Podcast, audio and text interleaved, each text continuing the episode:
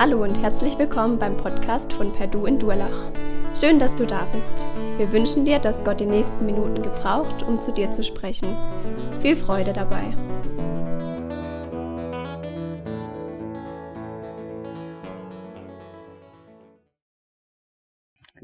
So, dann hoffe ich mal, ihr habt die äh, Minuten genossen, um die Geschichte nochmal nachwirken zu lassen. Ist ja auch ein starkes Stück. Ich habe nochmal ein neues Headset bekommen, da hat es gerade Probleme gegeben. Aber jetzt können wir weitergehen. Und haben zum Silvesterabend ja jetzt heute einen richtigen Klassiker vor uns liegen. Und ist vielleicht auch gar nicht so schlecht, weil dieses Jahr ist ja nicht so viel klassisch an Silvester, irgendwie alles anders. Und ich weiß nicht, ob du so der Vorsätze-Typ bist. Ich bin wenn ich mich dazu hinreißen lasse, mir Vorsätze zu nehmen, eher der Vorsätze-Übertreibungstyp. Ich, ich erinnere mich, einmal gab es in einem Shop Sprachkurse und dann habe ich gedacht, ja, Sprachenlernen ist voll gut. Im neuen, Kur im neuen Jahr lerne ich einfach drei Sprachen, habe mir direkt drei Sprachkurse bestellt. Die sind alle noch original verpackt. Aber ich glaube, auch wenn die, die Geschichte heute kein Vorsatz für, fürs neue Jahr sein soll, so wünsche ich mir trotzdem, dass es, dass es für dich vielleicht eine Orientierung, auch eine Motivierung ist, eine Ermutigung, weil ich glaube, da steckt ganz viel Kraftvolles drin. Und zwar genau für dich, auch völlig egal, wo du jetzt gerade stehst. Ob du dich vielleicht mit einem von diesen Söhnen identifizieren kannst oder auch nicht. Ich glaube, da, dass in dieser Geschichte was für dich drin steckt. Auch ob du es einmal oder hundertmal schon gehört hast, das, das Gleichnis. Und Robin, du kannst mal direkt den ganzen Text überspringen, fünf Folien weitergehen. Ja, genau. Und ich habe ja den Titel ein bisschen geändert von verlorener Sohn zu von der Beziehung des Vaters zu seinen Söhnen. Einfach daran, weil dieser verlorene Sohn ist zwar ein Teil der Geschichte, aber eigentlich legt Jesus hier einen anderen Schwerpunkt. Eigentlich legt er einen Schwerpunkt auf die Beziehung zum Vater. Und deswegen können wir in dem Gleichnis entdecken, wie der Vater ist, wie der Vater liebt, wie der Vater mit seinen Söhnen umgeht. Und wenn es Gott gibt, dann ist es für dich entscheidend, dann ist es für dich auch relevant, wie Gott ist und was er von dir möchte und wie er dich sieht. Ich bin völlig überzeugt, dass es Gott gibt. Deswegen stehen wir ja auch hier und feiern den Gottesdienst. Und, und wir haben mit den Söhnen auf jeden Fall eine Sache gemeinsam. Am Anfang wird ja dieses Erbe ausgeteilt und der Vater gibt den Söhnen das Erbe zu ihrer freien Verfügung. Und genauso hat jeder von euch, der hier sitzt und atmet, ein Erbe von Gott bekommen, weil wenn es Gott gibt, ist er der, der Leben schenkt. Gott hat dir Leben geschenkt. Du atmest, du sitzt hier. Du hast ein Erbe von Gott bekommen, ein Vermögen, das du verwalten darfst, wie du möchtest. Spannend, dass wir einen Gott haben, der so viel Freiraum lässt. Gott schenkt Leben. Und Gott schenkt nicht nur biologisches Leben, er schenkt auch echtes. Er schenkt geistliches, er schenkt ewiges Leben. Das entdecken wir in diesem Gleichnis an so einer geheimnisvollen Formulierung. Und zwar heißt da dann nämlich, der Sohn, als er zurückkommt, sagt der Vater, warum er so freudig ist. Und dann sagt er, mein Sohn war verloren und ist gefunden worden. Ja, warte mal.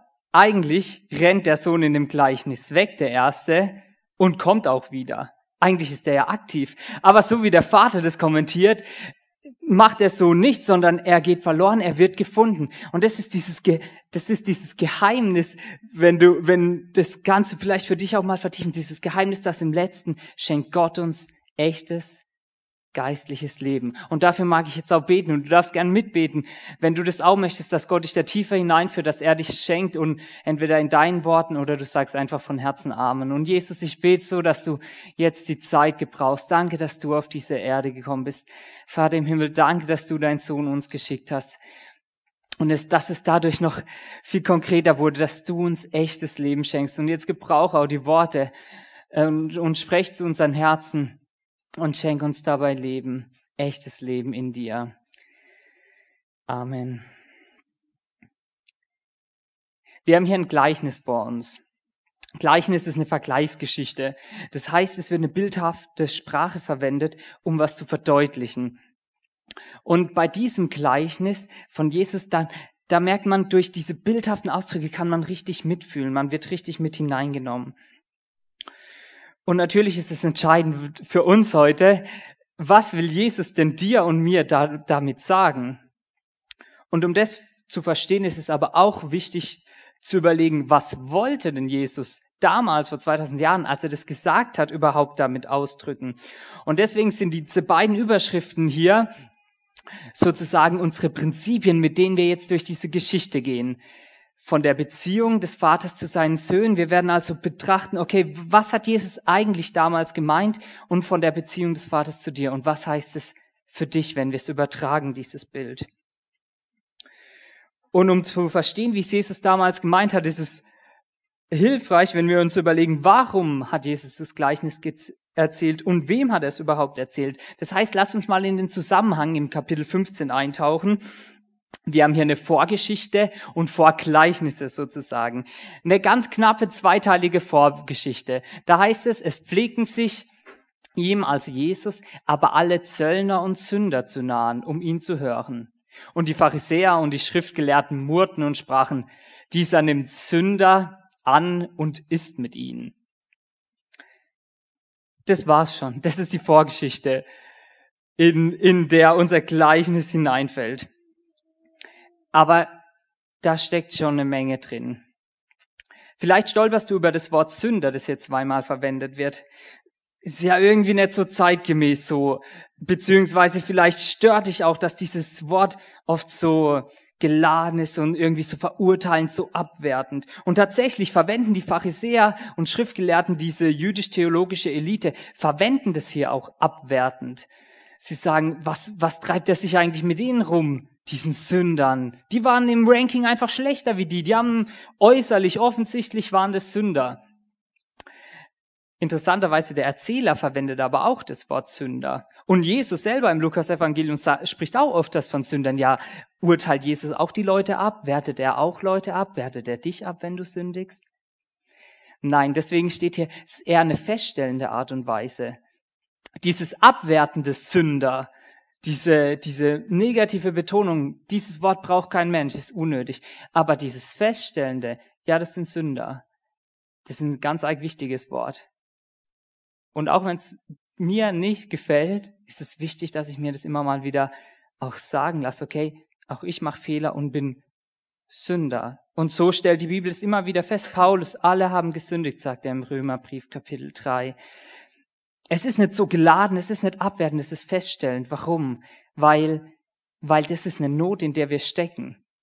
Und vielleicht kannst du mit dem Wort immer noch nichts anfangen, aber du weißt doch genau, wie viel Elend in deinem Leben ist und wie viel Mühsames und wie viel Anstrengendes, weil du halt Mist baust, weil du manchmal egoistisch bist, weil du ungut mit Leuten umgehst und du erfährst auch, wie Leute mit dir schlecht umgehen und was es für einen Schmerz macht und wir müssen uns in der Welt nur umdrehen und wir sehen, was für eine zerstörerische Kraft hat Sünde, Zielverfehlung eben nicht so, wie Gott sich's gedacht hat.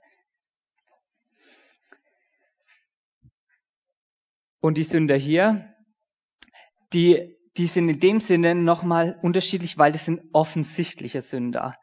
So im Vergleich zu den Regeln, die halt damals angesagt waren, was so richtig waren, wusste jeder, die haben es total vermasselt, die haben es an die Wand gefahren. Die Zöllner werden dazugepackt, weil die haben für die Besatzungsmacht, die Römer gearbeitet. Die Römer brauchten Leute im feindlichen Land, damit sie auch in guter Weise die Juden ausnehmen konnten finanziell und das haben die Zöllner gemacht. Heute würde man sagen Kollaborateure. Schwieriges Wort, gell? Ähm, habt ihr vielleicht schon mal gesehen in so einem Kriegsfilm oder Dritten Reichsfilm. Die helfen der Besatzungsmacht den Feinden, weil sie die eigenen Leute gut kennen. So, und die, was machen die? Sie nahen sich zu Jesus. Und das meint hier keine konkrete Situation, sondern eher ein Prinzip. Deswegen, es pflegten sich. Also, das war sowas grundsätzlich. Bei Jesus waren offensichtliche Sünder, Zöllner, Leute, mit denen niemand was zu tun hatte. Jesus war nahbar. Und ich finde es so schön, weil die, die sich für gerecht hielten, haben die abgewertet. Und der, der wirklich perfekt war, der so liebevoll war, zu dem sind sie gern gekommen, weil er sie nicht abgewertet hat. Er hat auch nicht gesagt, ihr macht keine Fehler. Sie wollten ihn ja hören und Jesus hat mit Klartext geredet. Aber er, er hatte was Annehmendes. Er hat sogar sein Leben mit ihnen geteilt. Er teilt ein, sein Leben auch mit dir und mit mir. So ist Jesus. Und es gibt eine Geschichte, die nimmt uns das so tief mit hinein. Im Lukas-Evangelium, Kapitel 7, da, da ist diese Frau, sie wird Sünderin bezeichnet, vermutlich war es eine Prostituierte. Und Jesus ist bei einem Festmahl, er hat nicht nur mit den Sündern und Zöllnern gegessen, sondern auch mit Pharisäern. Und er war in so einem Haus von so einem guten Theologen. Und dann kommt diese Frau da rein. Und da liegen lauter Männer, die sie verachten aber eben auch Jesus. Und dann geht sie auf den zu mit so einer kleinen Flasche mit Öl, Alabasteröl, was Wertvolles. Und sie geht hin und gibt ihm ganz viel Ehre, indem sie, indem sie niederkniet und seine Füße salbt mit diesem teuren Öl und dabei sogar Tränen vergießt. Und die macht es, obwohl diese Blicke der Verachtung sie treffen. Könnt ihr euch vorstellen, was für eine Ausstrahlung muss Jesus eigentlich gehabt haben? Was für eine Liebe, dass diese Frau durch diesen Horror-Blicktunnel hindurchgeht und Jesus begegnet. So war Jesus nahbar. Und du und ich, sind wir auch nahbar für Leute, die anders denken, die nicht unseren Glauben teilen, die vielleicht irgendwas richtig in den Sand gesetzt haben? Ich will beten, dass Jesus mich so nahbar macht, so liebevoll.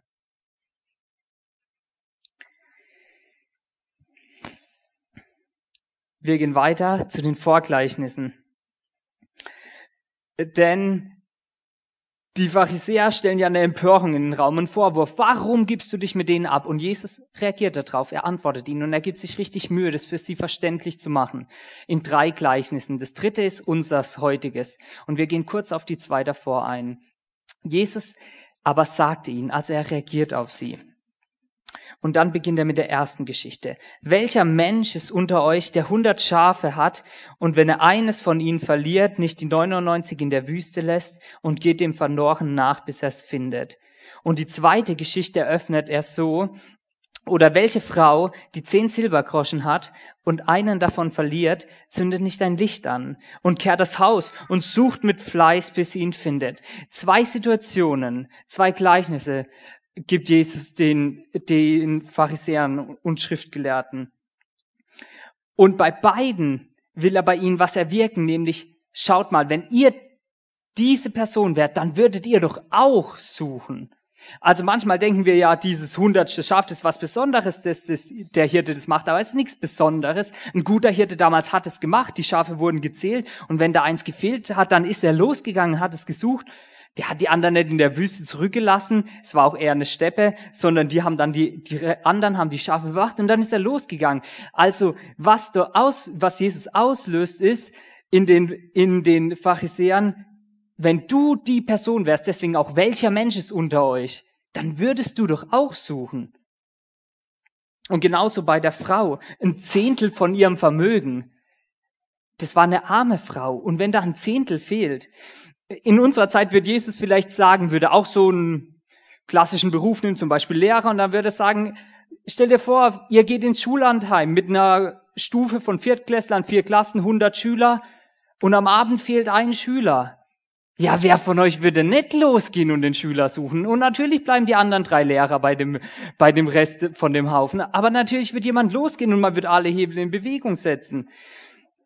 Oder stell dir vor, du bist halt ein Student und es ist nicht so üppig bei dir, du hast halt 1000 Euro noch als Notgroschen und davon holst du 100 und es soll für die nächsten zwei Wochen oder zwei Monate reichen und holst es in dem Kuvert und dann willst du losgehen zum Einkaufen und du findest das Kuvert nicht mehr in deiner Wohnung. Ja, dann geht's aber ab in deiner Wohnung, oder? Oder vielleicht ist deine Gehaltsklasse eher 300.000 Euro Gesamtvermögen und ein Haus schon teilweise abbezahlt und du hast halt eine Barreserve von 30.000, um dir einen richtig schönen Schlitten zu holen. Eine gute Karre und du hast schon alles abgeklärt, holst das Kuvert von der Bank und willst dann gerade weiterfahren. Du findest das Kuvert mit 30.000 Euro nicht mehr. Oh, dann ist aber was los.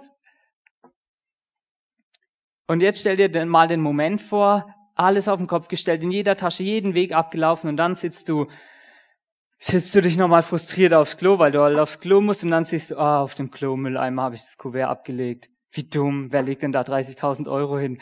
Und was wird dann in uns ausgelöst? Erleichterung, Freude, ist unglaublich, was es dann mit uns macht, wenn wir sowas Verlorenes wiederfinden.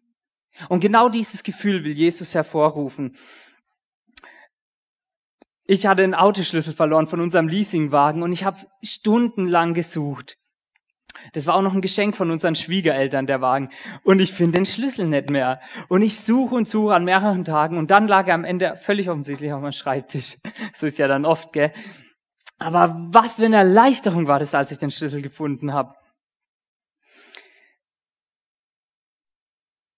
Und die Geschichten gehen ja weiter.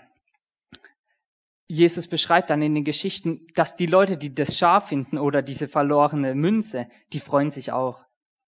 Und die freuen sich mit ihren Nachbarn. Das ist eine ansteckende Freude. Und dann sagt er, und dann deutet Jesus das Gleichnis auch. Gleich sagt er, und genau so wird Freude im Himmel sein.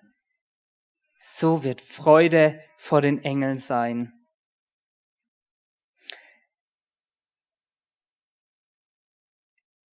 Die Antwort von Jesus ist also, wenn die Pharisäer ihm vorwerfen, warum nimmst du Sünder an und isst mit ihnen, dann sagt Jesus, ich nehme deswegen Sünder an und esse mit ihnen, weil ich mich wie Gott darüber freue, wenn sie ehrlich zu mir kommen, wenn sie ehrlich zu ihm kommen. Und ihr, fragt er ja dann indirekt die Pharisäer, wie ist mit euch? Merkt ihr eigentlich, dass ihr gerade über was euch aufregt, über was meckert, was Gott zutiefst in seinem Herzen, wo er sich zutiefst darüber freut? Und wie ist es bei dir? Als ich die Geschichte mit dem Autoschlüssel mir so verinnerlicht habe, dann habe ich mich gefragt, ja, wie ist eigentlich bei mir? Habe ich auch so eine Freude, wenn Leute zum Glauben kommen oder wenn bei Leuten was in Ordnung kommt mit Jesus?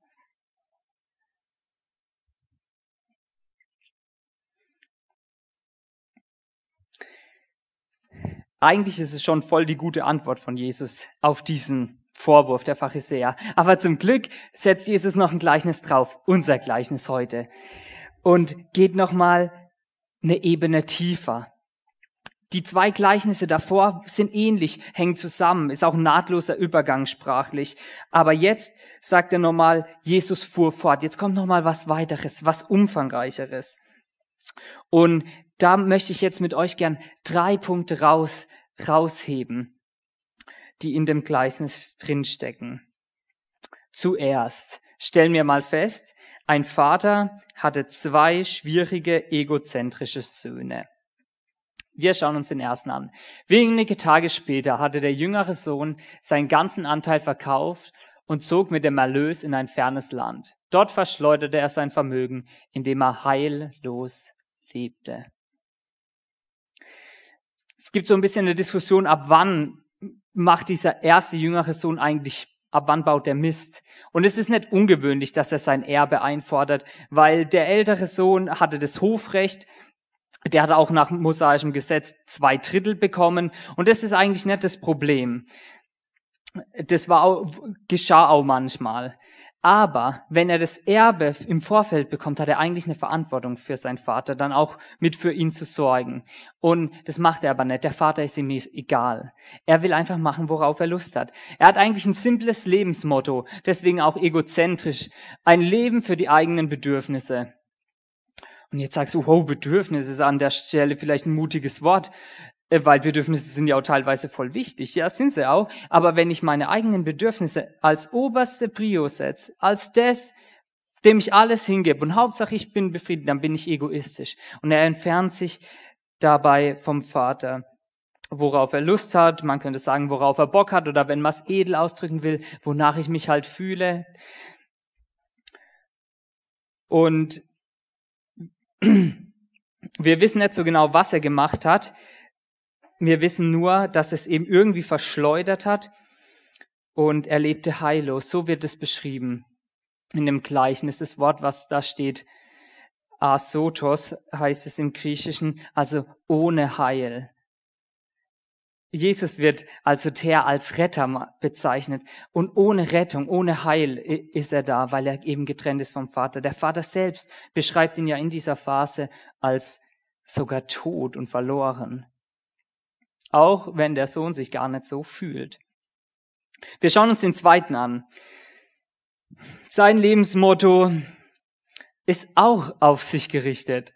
Er ist zwar nah beim Vater, aber er lebt trotzdem nur für die eigene Ehre. Da wurde er zornig. Und dann sagt er ein bisschen später, siehe, so viele Jahre diene ich dir und habe nie dein Gebot übertreten. Und mir hast du nie einen Bock gegeben, damit ich mit meinen Freunden fröhlich sein kann. Nun aber, da dieser dein Sohn gekommen ist, der dein Gut mit Huren vergeudet hat, hast du für ihn das gemästete Kalb geschlachtet. Also als der Sohn zurückgekommen ist, als diese Party für den Sohn läuft, da kriegt es ja dieser ältere Bruder mit und er wird zornig. Und warum wird er zornig?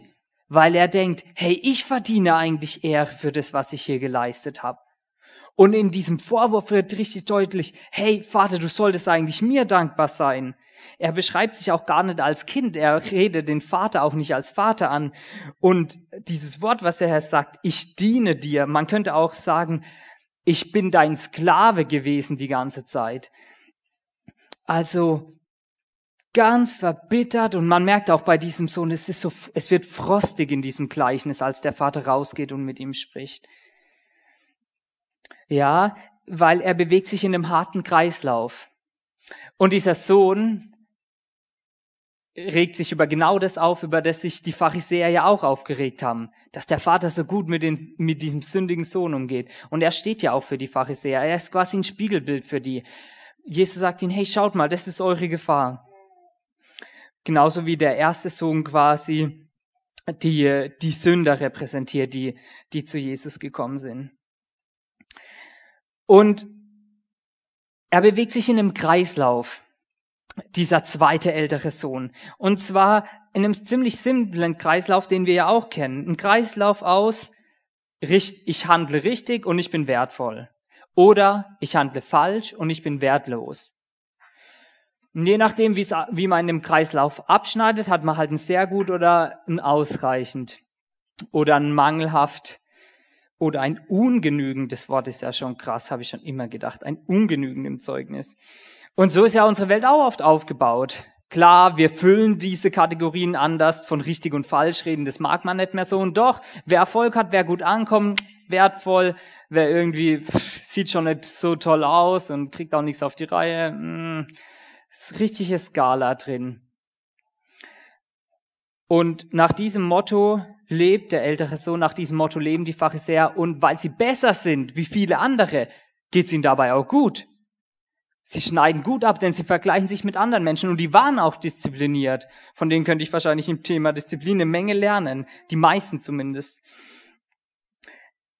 Was aber spannend ist, dass der, zwei, der jüngere Sohn der lebt auch in diesem Kreislauf. Das fällt nur nicht so auf. Denn am Anfang rebelliert er gegen den Kreislauf. Er weiß zwar, da steckt was drin, aber er will es nicht wissen. Und deswegen zieht er los und folgt einfach dem, oh, worauf ich Lust habe. Er, er wehrt sich sozusagen dies, gegen diesen Kreislauf. Aber als der Rausch vorbei ist, als sein Kartenhaus zusammenbricht, als er feststellt, was für ein Mist er eigentlich gemacht hat, da, wisst ihr, was er dann sagt? Dann sagt er, ich bin's nicht mehr wert, dein Sohn zu heißen. Das will er zu dem Vater sagen. Ich mache was falsch, ich bin nichts mehr wert. So bewertet er sich dann selber. Und er überlegt sich ja auch zu dem Vater zu gehen und was kann ich dem Vater geben? Und dann sagt er, ah ja, ich verspreche ihm, dass ich gut sein werde. So und so werde ich sein. Er sagt zu dem Vater, ich, ich mache mich einfach wie ein deiner Tagelöhner. Ich arbeite für dich. Vielleicht, vielleicht kennst du das ja oder? Dass, dass du Gott dann sowas versprichst und sagst so, Gott, ich, ich, ich, ich mach's gut für dich. Wir,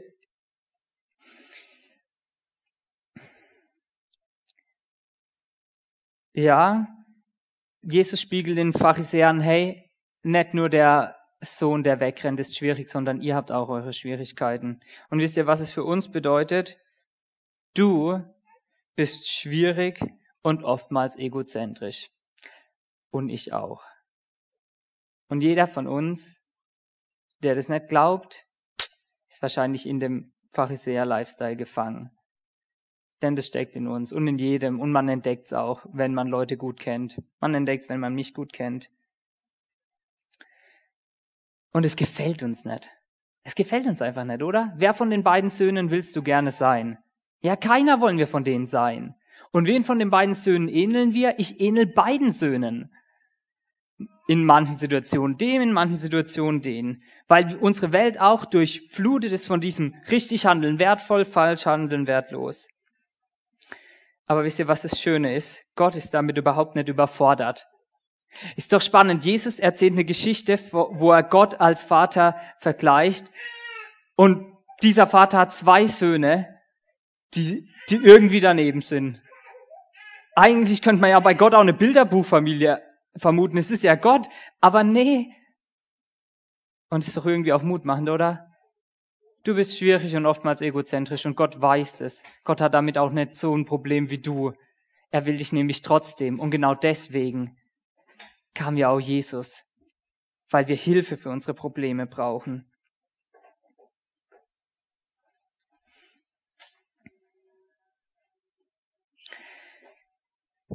Gehen wir zum zweiten Punkt. Ein Sohn, der irgendwann mit seinen Fehlern zum Vater, zum Vater kommt. Ja, das festzustellen, dass was problematisch ist, ist das eine. Aber bei dem Sohn hat es ja eine ganze Weile gedauert. Und ich finde, in der Geschichte lernen wir einiges über, über das Wesen von Sünde, über das Wesen von Fehlern und wie gemein sie sich um sich schnüren kann. Er er, ihm geht's ja dann gut, habe ich vorhin schon gesagt. Ihm fällt gar nicht auf, dass er ein Problem hat. Der Vater bezeichnet ihn als tot und verloren, aber er ist eigentlich ganz glücklich, fühlt sich alles gut an. Er ist wie in einem Rausch, wie so eine Betäubungsspritze. Und das kennst du vielleicht, wenn du Mist machst oder wenn du Dinge machst, wo du weißt, es ist eigentlich daneben. Das kann wie so ein Rausch geben.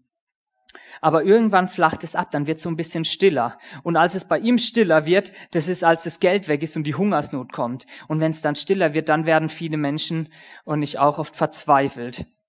Vielleicht die fünfte Tafel Schokolade, vielleicht hängt man sich aber auch an richtig miese Dinge, um irgendwie nicht jetzt einzubrechen und einfach nur festzustellen, okay, ich habe Mist gebaut. Und er hängt sich an an den Fremden, das war für einen Jude schon schlecht. Aber da muss er auch noch Schweine hüten, das waren unreine Tiere. Oh, das war schon ein Abstieg. Und dann will er fressen, was die Schweine fressen.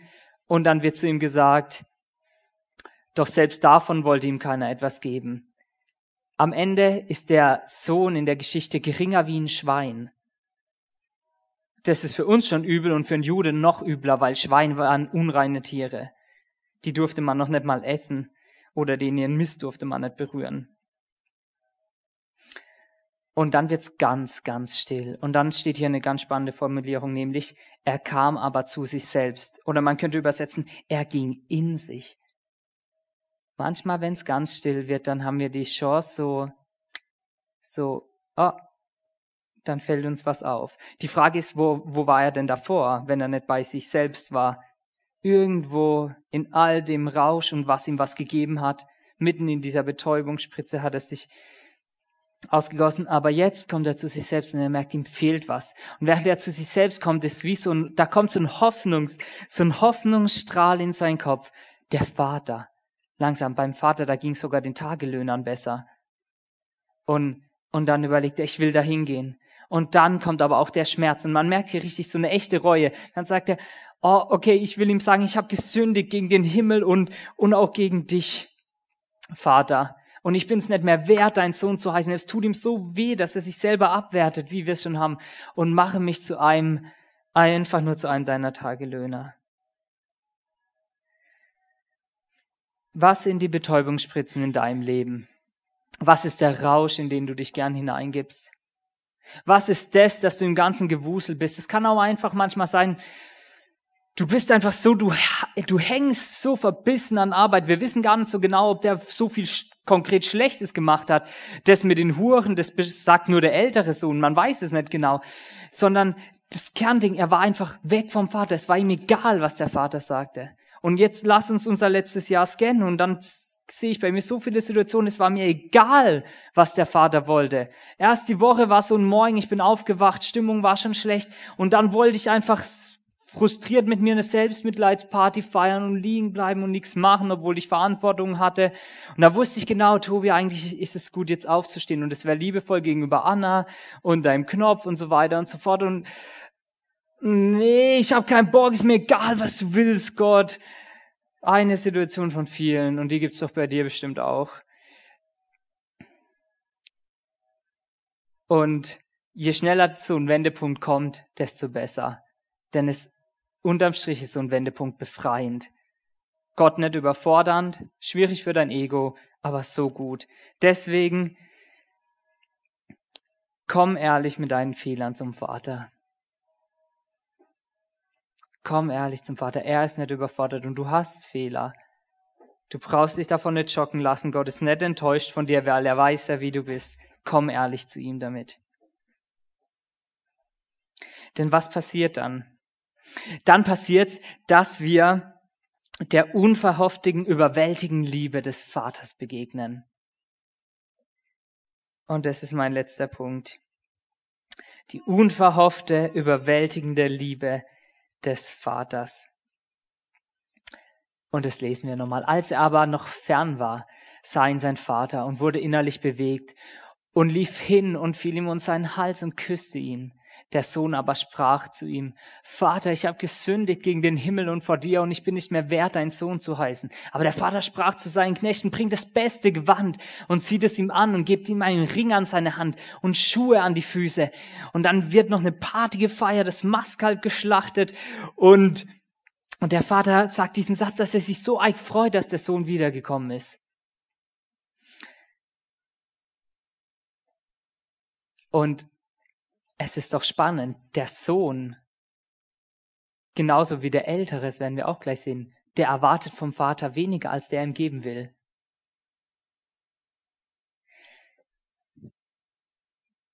Und es ist schon auch, finde ich, berührend, der, der Vater lässt den Sohn gar nicht ausreden, diesen Satz, wert, ich will einer deiner Tagelöhner werden. Der Vater lässt gar nicht zu, dass er das noch sagt, weil er sagt, du bist wieder da.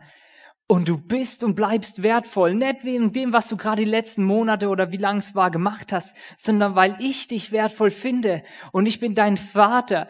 Im Übertrag, ich bin Gott und wenn ich sage, du bist wertvoll, dann bist du wertvoll und es ändert nicht, was du mitbringst an Vergangenheit. Ich liebe dich, egal was du getan hast. Und er stellt die Würde dieses Sohnes, den Wert, der Vater stellt es sofort wieder her. Nicht nur, dass er das äußerst auch zärtlich, indem er umarmt und, und ihn küsst, obwohl er wahrscheinlich stinkt wie zehn Schweine, sondern, sondern auch, er gibt ihm, er gibt ihm ein Gewand, ein Zeichen von Würde. Er gibt ihm ein äh, Ring eine, seine Hand, ein Zeichen von Autorität, als würde er ihm die schwarze Kreditkarte geben, obwohl der ja gerade das Geld einfach so und, und er gibt ihm Schuhe an die Füße. Sklaven hatten keine Schuhe, aber er ist auch kein Sklave, er ist ein Freier. Viel mehr, als dieser jüngere Sohn gedacht hätte. Und der ältere Sohn, bei ihm, bei ihm ist es ja so ähnlich. Da lesen wir ja dann, dass er eben zornig wurde und so weiter und sich aufregt und da sein Dampf ablässt. Und dann sagt der Vater diesen Satz zu ihm. Kind, du bist alle Zeit bei mir und alles, was mein ist, ist dein. Wir erinnern uns, dieser ältere Sohn wollte einfach mal ein Böckchen mit seinen Freunden haben, so ein Ziegenböckchen zum Schlachten. So, darauf habe ich ein Recht. Und dann sagt der Vater langsam, langsam, ich beschenke dich überreich und ich bleib und bin dir auch nichts schuldig. Du hast nicht eine Anforderung an mich. Du checkst es nicht, nur nicht. Du verstehst nur nicht, dass dir doch schon alles gehört. Du lebst so in deinem Leistungstunnel und alles richtig machen für Gott, beziehungsweise für den Vater, dass dir gar nicht auffällt, hey, dir gehört's schon. Ich hab's mit dir geteilt. Und auch ist doch schön, dass der Vater diese Anrede verwendet. Kind. Weil der ältere Sohn sagt ja, er ist wie ein Sklave und sagt auch nicht Vater. Und der Vater sagt ihm, hey, ich will nicht mit dir auf dieser Leistungsebene Beziehung haben. Du bist mein Kind. Alles, was meines, ist dein.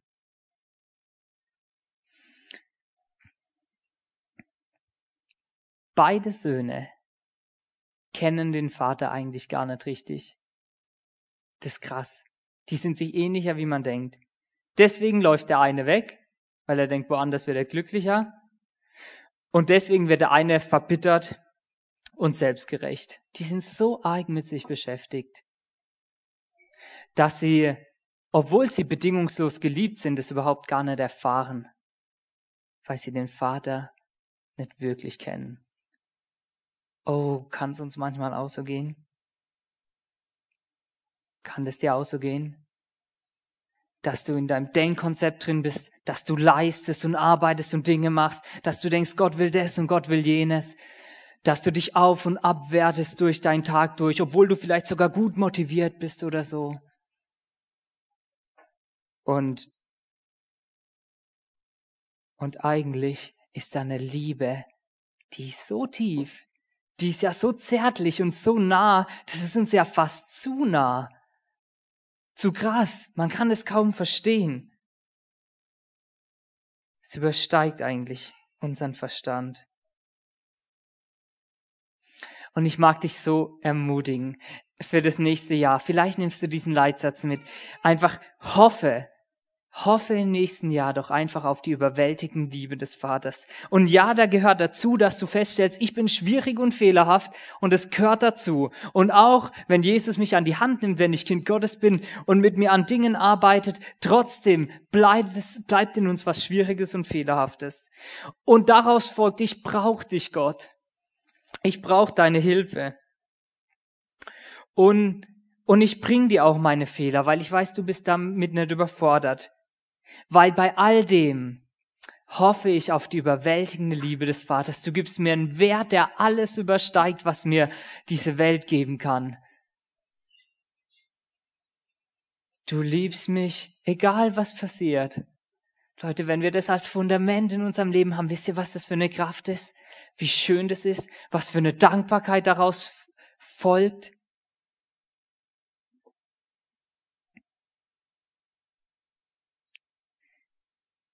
Und weil das ein Kampf ist, für mich und für dich, dass das in unserem Leben ist. Vielleicht hast du es auch noch nie erfahren. Dann lade ich dich so ein, komm zu diesem Vater und erlebe diese Liebe. Aber wenn du Kind Gottes bist, dann weißt du theoretisch, dass das da ist. Und es ist ein Kampf, da dran zu bleiben.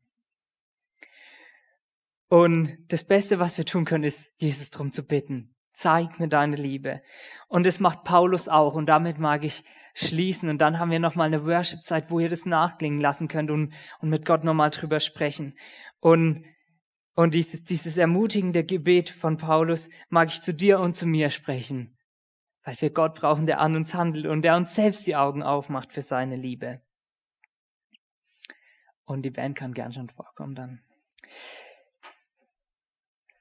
Paulus schreibt in diesem Gebet für die Gemeinde, die er so lieb hat. Und wo er vorher schreibt, was Gott alles für uns tut, so ähnlich wie der Vater hier in dem Gleichnis. Unglaublich, was Gott alles für, für uns getan hat. Was für ein Reichtum, was für Geschenke. Für den ersten Januar, gute Lektüre, die ersten drei Kapitel im Epheserbrief.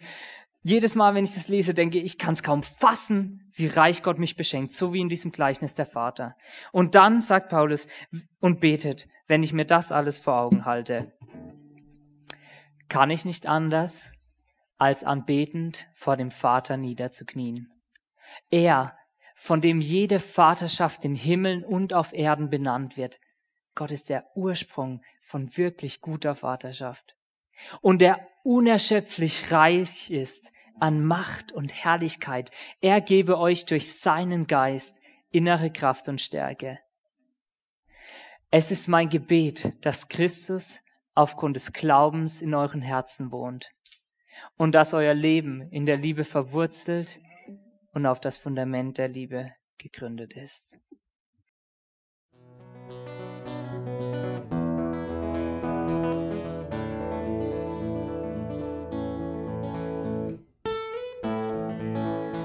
Wir hoffen, der Podcast hat dir weitergeholfen. Falls du noch Fragen hast, besuche gerne unsere Homepage unter www.per-du.church. Hier findest du alle wichtigen Infos zur Gemeinde und zum Glauben. Tschüss und bis zum nächsten Mal.